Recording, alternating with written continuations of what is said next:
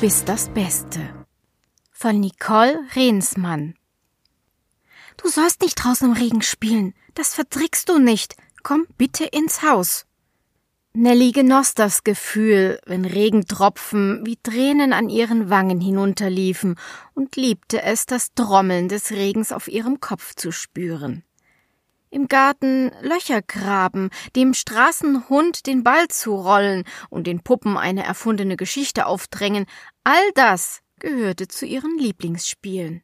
Meist warf Nelly ihre Puppen dabei theatralisch auf den Boden. Heulkrampf. Manchmal durften sie lieb zueinander sein oder ein Matschbad nehmen. Wunderbar. Diese kindlichen Spielereien krönte Nelly damit, sich Mutters Aufforderungen zu widersetzen, denn sie hasste ihre Mutter Darum folgte sie auch diesmal nicht, sondern blieb auf dem vom Regen aufgeweichten Boden sitzen, zog ein künstliches Mini-Flussbett mit Zeige und Mittelfinger und tauchte alle neun Finger nacheinander in das nachrinnende Wasser. Nicht zum Spaß.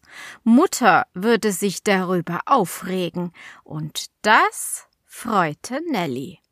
Komm jetzt bitte rein, Mutter eilte nach draußen, zu lange hatte sie sich das Spielchen ihrer Tochter angesehen. Sie warf ein Badetuch von der Größe her für einen Elefanten tauglich über Nellies Kopf und Körper, schirmte Nässe und Kälte von ihr ab, wickelte sie fest ein und drückte Nelly an sich. Warum machst du das? Ich bin doch nur besorgt um dich. Nelly antwortete nicht. Sie redete nie. Fremden gegenüber erklärte Mutter, Nelly sei schüchtern. Den Nachbarinnen flüsterte sie zu, das Kind sei zickig und mache eine schwere Pubertät durch. Sie sagte das mit diesem Lächeln, das alles zu entschuldigen versuchte. Ihr war Nelly peinlich. Trink den Kakao, solange er noch heiß ist. Mutter hatte ihr geholfen, die nasse Kleidung auszuziehen, sie mit dem Handtuch trocken geruppelt und in einen Bademantel gehüllt. Jetzt saß Nelly am Küchentisch. Es widerstrebte ihr zu trinken. Ihre Hände zitterten. Nun trink, er schmeckt köstlich. Mutter nahm die Tasse und trank einen Schluck. Siehst du, alles gut, nicht zu heiß. Genau richtig. Trink. Ich koche uns jetzt was Leckeres. Du wirst schon sehen. Ich achte darauf, dass du mir nicht krank wirst, mein Schatz. Wenn Nellys Mutter kochte, roch anschließend das gesamte Haus danach. Sie briet Knoblauch und Zwiebeln in viel Fett an. Immer. Jedes Nahrungsmittel erhielt die Ehre, in diesem speziellen Nellis Muttersud zu garen. Nudeln kochte sie erst in ungesalzenem Wasser und schwenkte sie dann in einer Fett-Knoblauch-Zwiebelsoße. Das habe ihr die Oma beigebracht, erzählte sie gern. Gut gegen Erkältung. Nelly kannte die Oma nicht, die Mutter kochen, nähen, bügeln und andere Tätigkeiten beigebracht haben sollte. Und der Opa, der vor Jahren gestorben war, Nelly erinnerte sich nicht an ihn, habe Mutter gezeigt, wie ein Kessel repariert oder der Anlasser am Wagen ausgetauscht werden musste. Mutter fand sich selbst patent. Nelly fand sie ätzend. Sie trank den Kakao. Er schmeckte nicht. Kurze Zeit später aß sie mit Mutter zu Abend. Sie wusste nicht, was auf dem Teller schwamm. Das Schlucken mehr ein Würgen. Während Mutter von ihrem Tag erzählte, dachte Nelly darüber nach, ob ihr Vater sie eines Tages abholen und von diesem schrecklichen Ort fortbringen würde. Nelly hatte noch nie einen Mann gesehen, nur den alten Heinrich, der mit seiner Kehrmaschine die Straße der Stadt, vielleicht der Welt fegte. Sie wollte ihn fragen, ob er sie mitnehmen könnte, weg von ihrer Mutter. Wenn sie noch länger blieb, würde sie sterben. Mutter gab ihr einen Kuss auf die Wange. Gute Nacht, mein Schatz. Schlaf schön und vergiss nicht, dir die Zähne zu putzen. Als Nelly sich Zahnpasta auf die Zahnbürste drückte, kam Mutter ins Bad. Weißt du, Schatz, es ist ja morgen Wochenende und ich dachte, wir könnten heute Abend einen Film ansehen. Hast du Lust? Nelly schüttelte den Kopf. Ach komm schon, das wird lustig. Oder gruselig. Wir können uns einen Horrorfilm anschauen. Nelly presste die Lippen fest zusammen. Dann weiß ich etwas. Wir schauen uns alte Filme an von der Familie. Nelly erstarrte. Haha, da staunst du. Es gibt viele Filme und es wird Zeit, dass du deinen Vater kennenlernst. Ich weiß sehr wohl, dass du ständig darüber nachdenkst. Ich war auch mal so jung wie du. Mutter verließ das Bad. Mit geschlossenen Augen lehnte Nelly sich gegen die Wand. Sie hasste es, Filme mit ihrer Mutter zu schauen. In ihrem Zimmer drückte sie die Tür leise ins Schloss. Vielleicht vergaß Mutter, dass sie mit ihr Filme anschauen wollte. Der Bademantel fiel zu Boden. Ihr nackter Körper spiegelte sich in der Fensterscheibe. Einen Spiegel besaß sie nicht. Mutter meinte, sie benötigte keinen. Schönheit läge im Auge des Betrachters. Die Zimmertür öffnete sich. Mutter vergaß nie. Sie hatte das Gedächtnis eines Elefanten, behauptete sie, und Nelly ahnte, dass diese Äußerung der Wahrheit entsprach. Komm vom Fenster weg. Du weißt doch nicht, wer hier alles reinschaut. Ich creme dir noch den Rücken ein. Nelly wollte nicht, ließ es jedoch über sich ergehen. Deine Narben sind fast verheilt. Nun hast du eine Haut zart wie ein Babypopo. Ich wünschte, ich hätte auch so eine Haut. So fertig. Sie gab ihr einen Klaps auf den Po. Nelly zuckte zusammen. Zieh dir was an. Ich warte unten auf dich. Ich hab Popcorn gemacht. In Zwiebel-Knoblauchfett? Nelly hatte keine Wahl. Sie zog sich einen Schlafanzug an mit Katzenbabys Aufdruck und folgte. Popcorn, Cola und ein bisschen Kerzenschein. Die von Mutter verbreitete Gemütlichkeit machte Nelly Angst.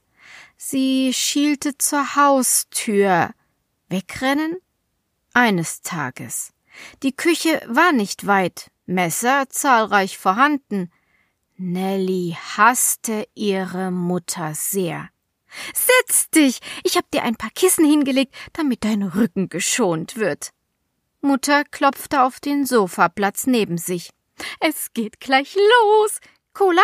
Sicher möchtest du Cola. Der Film begann wie ein Super-8-Film. Schwarz-weiß und mit Zahlen, die runterzählten. Nelly hatte darüber im Netz gelesen. Filme von damals. Mutter durfte nicht erfahren, dass Nelly ohne Erlaubnis online ging. Lachende Menschen tanzten einen Weg entlang, farblos, stumm, wie Pantomime. Nelly kannte sie nicht. Sie, dort! Mutter zeigte auf eine Frau in der Mitte der Gruppe. Das ist deine Urgroßmutter. Ist sie nicht hübsch? Hm, sie hatte eine wunderbare Stimme, Opernsängerin, sehr bekannt und erfolgreich. Leider war sie die einzige in unserer Familie, die diese Gabe besaß. Sie strich Nelly über die Wange und zeigte dann auf einen Mann. Und das ist Uronkel Herbert, Politiker und ein verlogener, versoffener Dreckskerl. Den buddelt keiner mehr aus. Sie lachte und trank einen Schluck Wein. Der Mann neben ihm ist sein Bruder, ein Pianist mit den filigransten Händen, die ich finden konnte.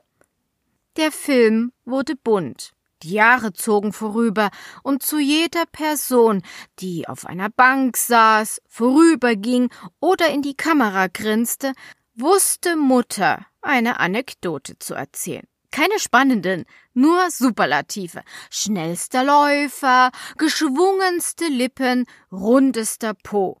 Deine Oma hat sie nicht traumhaft schöne aquamarinblaue Augen? Und dort siehst du diese Frau, das ist ihre Schwester. Ihr goldfarbenes Haar fühlte sich wie Seide an. Sie starb auf dem Kindsbett tragische Geschichte, aber sie lebt in dir weiter. Nellys Herz klopfte schneller. 2024, das Jahr, in dem du geboren wurdest, kommentierte Mutter die nächsten Bilder. Ich habe sie alle zusammengeschnitten, alle Filme, die ich von unserer Familie aufbewahrt hatte und digitalisiert. Mutter seufzte und erhob ihr Glas. Ach, ich bin patent. Hm, Prost! Die zu weichen Sofakissen hielten Nelly gefangen. Sie hörte Mutter kaum zu, hoffte nur, ihren Vater zu sehen.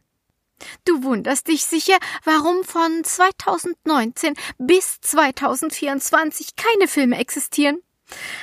Eine schwere Zeit für deine Mutter. Ich hatte keine Kraft, unsere Familie zu dokumentieren. Und sonst waren alle zu alt dazu. Doch dann kamst du. Wieder trank sie einen Schluck Wein. Sie trank nicht oft. Die Cola rührte Nelly nicht an, und sie naschte auch nichts von dem fetttriefenden Popcorn. Und das ist dein Vater. Mutter drückte die Fernbedienung und spulte vor. Der Bildschirm blieb schwarz. Du hast keinen. Mutter lachte erst, dann weinte sie. Nur kurz. Du bist in einem Reagenzglas entstanden, so wie alle Kinder hier in der Straße, im Ort, in der Welt. Nein, das weiß ich nicht. Ich war noch nicht in der Welt. Ich komme hier ja nicht weg. Sie puffte Nelly in die Seite. Schmerzhaft. Nelly schwieg. Deinetwegen? Nelly weinte nicht. Du bist das Beste, das ich je geschaffen habe, sagte Mutter. Weißt du das eigentlich? Sie lächelte und strich Nelly über die Stirn. Na ja, nicht das Beste, aber doch fast lenkte sie ein. Hier und da habe ich Verbesserungsvorschläge. Vieles wäre anders verlaufen, wenn ich absolutes Mitspracherecht gehabt hätte. Aber das hat eine Mutter nicht. Es kommt, wie es kommt, nicht wahr? Dann küsste sie Nelly auf die glatte Wange. Aber wir arbeiten daran. Der Film lief weiter, während ihre Mutter redete. Nelly hörte zu, wollte verstehen, begriff aber nicht. Dr. Frank, ne? Er hat dich geschaffen. Sie füllte sich das Glas neu. Wir haben es vorher sechsmal versucht, doch deine Geschwister starben noch in meinem Bauch. Sie strich sich über ihre kleine Wölbung, als wachse darin erneut ein Kind heran. Nelly erschauderte. Familie ist wichtig, und du bist das Beste aus unserer Familie, die besten Gene der schönsten Frau und des stärksten Mannes. Leider hatten auch diese beiden ihre Fehler. Tante Sibbe besaß eine fürchterliche Stimme und Opa Bernie viel zu dünnes Haar. Wäre es nach mir gegangen, hätte ich die Eizelle deiner Oma mit dem Samen deines Uropas gepaart. Aber diese Zusammenführung funktionierte nicht. Fehlgeburt im fünften Monat. Tränen. Zwei, drei, wie künstlich aufgeklebt, hafteten auf Mutters Wangen. Du fragst dich, warum ich das gemacht habe? Ahnenforschung. Familie ist das Beste, was dir passieren kann. Wer möchte schon fremde Gene austragen? Ich? Wollte das nicht. Die Frauen hier in der Straße haben alle keinen Mann, weil sie keinen benötigen. Aber sie sind nicht so patent wie deine Mutter, Nelly Schatz. Lallende Worte aus Mutters Mund. Sie mussten sich mit dem zufrieden geben, was sie letztendlich gebaren. Ich nicht. Ich habe vor und nachgesorgt. Unfähig, die Augen vor der nahenden Katastrophe zu schließen, starrte Nelly auf den Bildschirm. Sie verstand zu viel und doch zu wenig von dem, was Mutter erzählte. Dr. Frankner tätschelte den rosigen Popo eines Neugeborenen das Gesicht rot vom Schreien, die Fäuste geballt. Es brauchte eine Mama. Der Arzt gab das Baby der Frau, die es unter Schmerzen zur Welt gebracht hatte. Die Frau, die Nelly hasste. Ihre Mutter. Sie herzte es. Nelly. Dann gab sie es Dr. Frankner und schüttelte den Kopf. Trink deine Cola. Wie Saugnäpfe hielten die Sofakissen an Nelly fest. Sie kämpfte sich frei, wich vor Mutter zurück. Bilder im Kopf. Ein Blitzgewitter. Zu schnell, zu viele, nicht greifbar. Trink deine Cola! Filmriss. Mutter trank jetzt aus der Weinflasche. Ich wollte dich, aber du warst nicht so, wie ich mir das vorgestellt hatte. Ich hab dir nie wehgetan, nie absichtlich. Doch du solltest das Beste werden, das ich je im Leben erschaffen habe. Das perfekte Ahnenabbild unserer Familie. Dafür mussten wir Opfer bringen. Das verstehst du sicher. Sie ging auf Nelly zu und streckte einen Arm nach ihr aus. Dein Schreien störte mich. Nelly rannte aus dem Zimmer, stoppte vor der Hintertür. Die Hände auf dem Knauf drehte sie sich noch einmal um. Kein Muttergesicht, nur eine Fratze hinter ihr. Sobald wir fertig sind, kannst du in die Schule gehen. Mit den anderen Kindern? Das hast du dir doch immer gewünscht. Du wirst eine wunderschöne Stimme bekommen und traumhaftes Haar. Du wirst das Beste vom Besten. Einen stummen Schrei auf den geöffneten Lippen hielt Nelly ihre Hände hoch. Neun Finger, ein Stumpf. Ich weiß. Das war ein Missgeschick. Erinnerst du dich daran? Entsetzen in Mutters Augen. Nelly nickte, schüttelte den Kopf, nickte. Ich mach es wieder gut, aber du musst deine Cola trinken. Nelly riss die Hintertür auf und stürzte hinaus. Wo sollte sie hin? Kontakt zu anderen Kindern hatte Mutter verboten. Unterricht fand virtuell statt, weil sie zu oft krank war. Nach diesem Abend glaubte Nelly zu verstehen, wo die Schmerzen herrührten und warum sie sich fühlte, als gehöre sie nicht in diesen Körper. Du bist das Beste, das ich je geschaffen habe. Mutter war schuld. Sie rannte über die Wiese zur Nachbarin, klopfte mit den Fäusten an die Fensterscheibe. Im Inneren des Hauses schaltete jemand das Licht ein. Die Nachbarin erkannte Nelly. Hilfe! Ein Mädchen tauchte hinter der Frau auf ein Mädchen so alt wie Nelly. Sie winkte und sagte etwas zu ihrer Mutter, doch die schüttelte den Kopf. Ihre Lippen formten sich zu einem Sorry. Die Gardinen wurden vorgezogen. Nelly blieb allein. Ihr Herz klopfte zu schnell. Ihr eigenes Herz oder das eines Vorfahren? Mutter stand nur wenige Meter entfernt, die Flasche Wein in der Hand. Sie machte einen Schritt auf Nelly zu, stolperte, stürzte auf die Wiese, die Flasche rollte weg. Sie schrie Ja, hilft dir keiner von den verdammten Tussen. Es klang wie Ja, dir keiner von der verdatterten Tuschen. Die sind nicht patent und halten mich alle für verrückt. Neidisch sind sie, das gesamte Pack. Argente Bug! Nellys Mund war zu einem Schrei aufgerissen. Kein Ton kam über ihre Lippen. Sie rannte über die Wiese, den Weg und die dunkle Straße entlang, geradeaus weiter, bis ein beleuchtetes Straßenschild sie darauf hinwies, das Ende des Ortes Nervus Valley sei erreicht und die Bewohner von Homeland hießen sie herzlich willkommen. Ein letztes Mal blickte Nelly zurück. Die Straße leer. Dem Straßenrand folgend näherte sie sich der von der Nacht übermalten Stadt. Lichter, gelbe Sprenkel auf Nachtblau wiesen ihr den Weg, viele Stunden lang. Schwere Beine, müde Lieder. Schritt für Schritt, mit Blei an den Füßen, spürte sie nur noch, wie sie fiel. Dann wären die Sprenkel fort und die Nacht in ihr. Halt an! Halt an, da liegt ein Kind! Um Gottes Willen, hoffentlich lebt es noch! Mia öffnete die Beifahrertür, noch bevor Bill den Wagen vollständig zum Stehen brachte. Sie waren auf dem Weg nach Hause. Mias Schwester Ann hatte geheiratet. Die Kinder schliefen bei Freunden. Mia rannte die paar Meter zurück und kniete sich zu dem Kind hinunter. Der Saum ihres Kleides leckte am Morast. Sie drehte das Kind zu sich. Das Mädchen öffnete die Augen. Hellgrün, ungewöhnlich schön. Als Bill dazu kam, lächelte sie und sank in einen ohnmächtigen Schlaf. Oh, ihr Haar ist sehr dünn, die Haut so blass. Mia strich ihr die Haare aus dem Gesicht und legte ihre Hände auf den Bauch. Ihr fehlt ein Finger. Oh, das arme Ding. Sie hob das Mädchen hoch, doch Bill nahm sie ihr ab.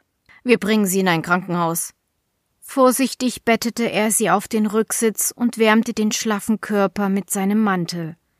Zehn Minuten später trugen sie das bewusstlose Kind in die Notaufnahme.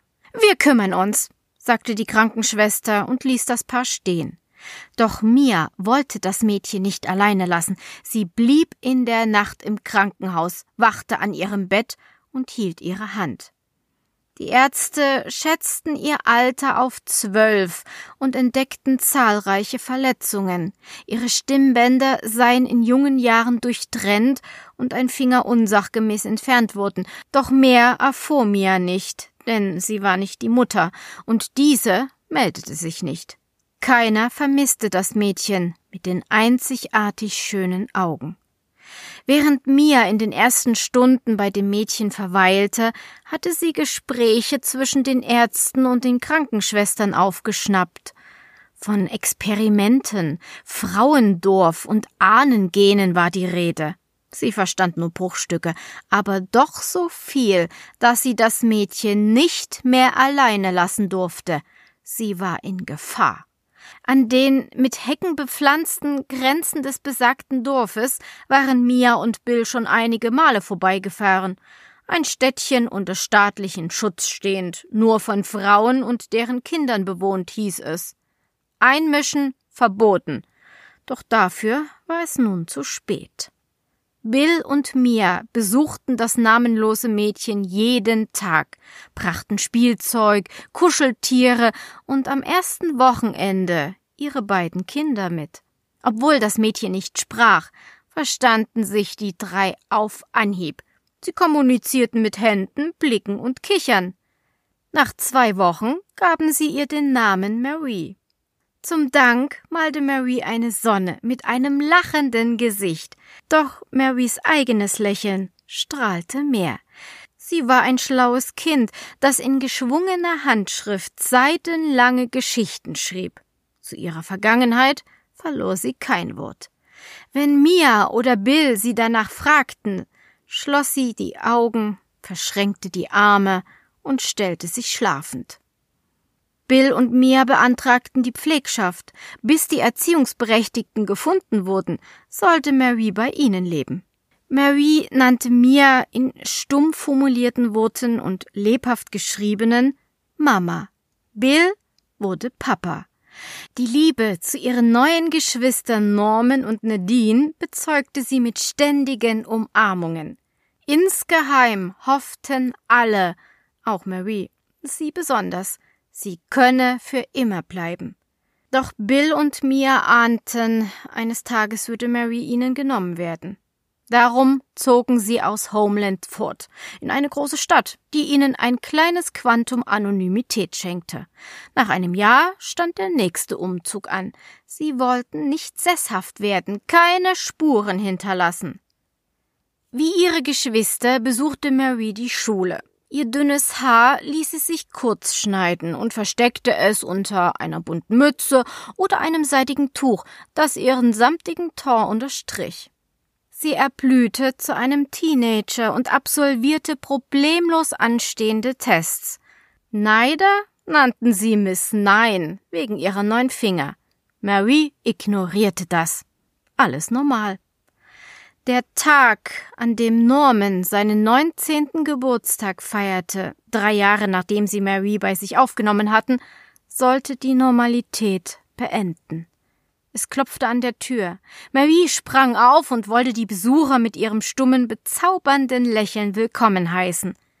Doch der Anblick dieser ungeladenen Gäste wischte ihr Strahlen aus dem Gesicht. Sie strauchelte beim Rückwärtsgehen, stolperte über den Teppich im Flur und wäre gestürzt, wenn Bill sie nicht gehalten hätte. Nelly, Schatz, endlich haben wir dich gefunden. Mary suchte Schutz in Papas Armen. Hinter Mutter trat ein Mann ins Haus, gefolgt von zwei Polizisten. Einer der Beamten ging auf Marys Wahleltern zu. Sie werden beschuldigt, fremdes Eigentum über mehrere Jahre beherbergt und vor der Öffentlichkeit verborgen zu haben.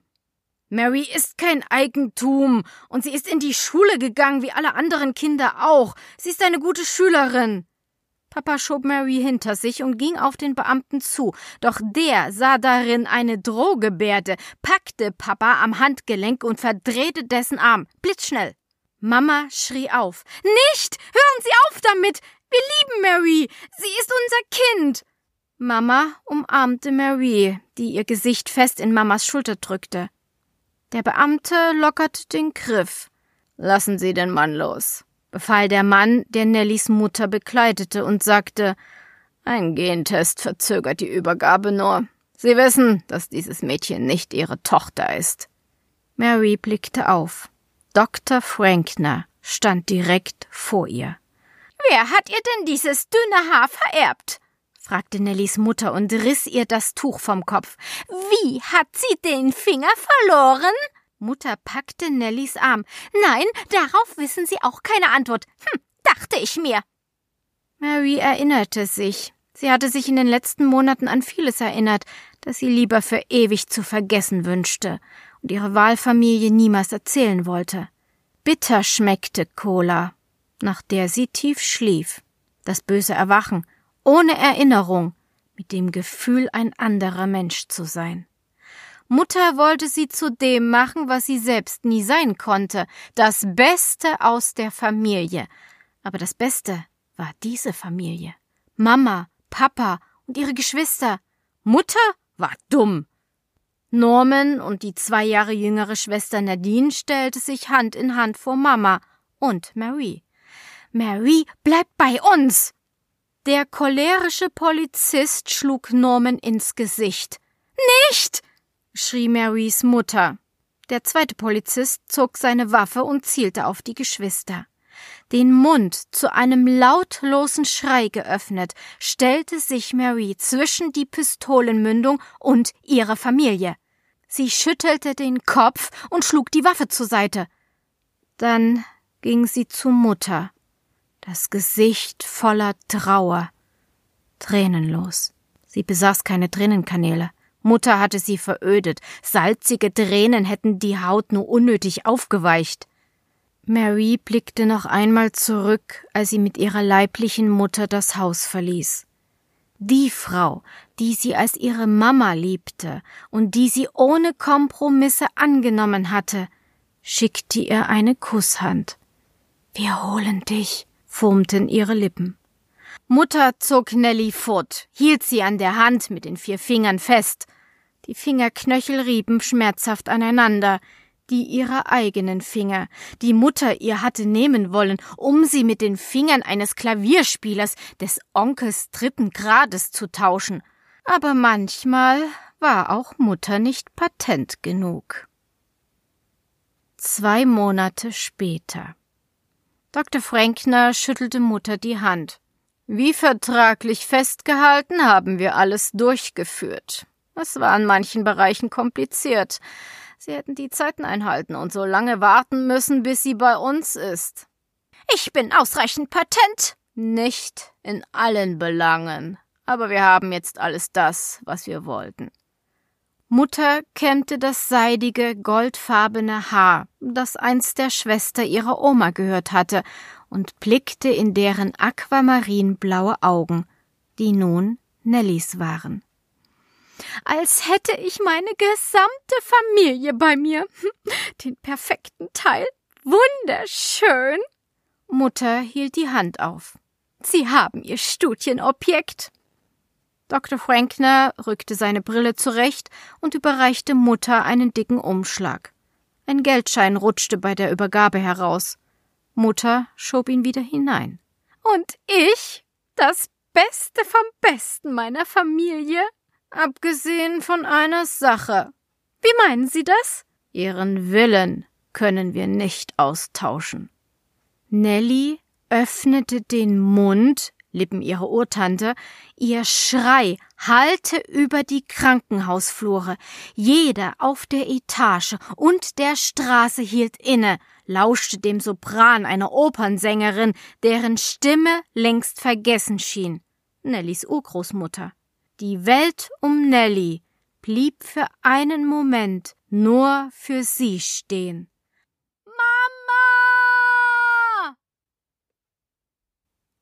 Sie hörten Du bist das Beste von Nicole Rehnsmann, gelesen von Anja Klukas, eine Produktion von pottysee.de.